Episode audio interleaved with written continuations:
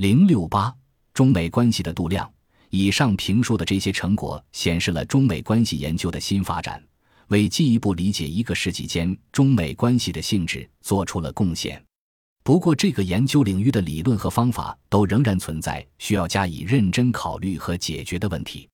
对此，美国的中美关系史学者也有觉察，并不断提出新的设想。瓦尔德和瑞奇斯提出，除了经济的、文化的研究取向以外，东亚关系史的学者还应强调以下四个方面：一是传统的双边框架，即具备充分运用中文和中国历史的语言能力；二是多国框架，即把着眼点放到整个亚洲太平洋地区；三是比较研究，即对不同国家的对外关系进行对比考察；四是综合分析，即分析国家的一般对外政策，也就是不只局限于美国的对华或中国对美政策。而应结合总体的对外政策进行研究，而亨特提出的中美关系的度量应是从两个国家的国内和国外事务的视野去考察外交的、经济的、文化的和政治的因素。一方面，他认为应把中美关系放进贸易和投资的世界系统中；另一方面，他强调社会经济史与外交史的结合。学者们逐步形成了一种共识。国际史并不是分别研究有关外交的政治、经济、社会和文化问题的领域，而是综合研究形成外交政策和外交关系的各种因素。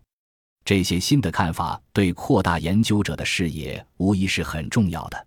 在美国，中国历史研究一直是西方中心论占统治地位。从费正清的冲击反应模式到帝国主义和依附理论。都是从西方的观点看待近代中国史，把中国视为一个消极的角色。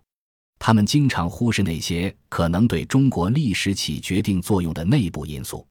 最近几年，一些学者提出强调中国内部动力的中国中心观，这个新的倾向显然也影响到中美关系史的研究。例如，人们开始试图回答中国社会和文化的环境怎样影响中美关系。其实，关于近代中美关系的研究存在的问题，犹如这个课题本身一样，也是一个中美在学术上的关系及相互交流和理解的问题，包括直接影响学术的历史的、社会的、政治的和文化的因素。我想，目前至少应该在以下三个方面进行努力：首先，应该强调对影响外交关系的地方和地区层次的问题的研究，正如许多学者所赞同的。对外关系的研究不应只局限于外交史。当研究所谓国际史的时候，我们必须考虑到社会经济所起的作用以及怎样起作用。必须注重中国和美国的国内因素，特别是对中美关系有潜在影响的地方和地区的社会经济因素。例如，对美国的中国移民的研究，就必须了解中国历史本身，追溯他们在中国的根和地方史。寻找他们移民美国的动机、移民模式的改变及对美国文化的态度。又如，在地方和地区的层次上，地方主义与外国势力在政治、经济和文化方面的冲突总是存在的。这类冲突事实上也影响了中美关系。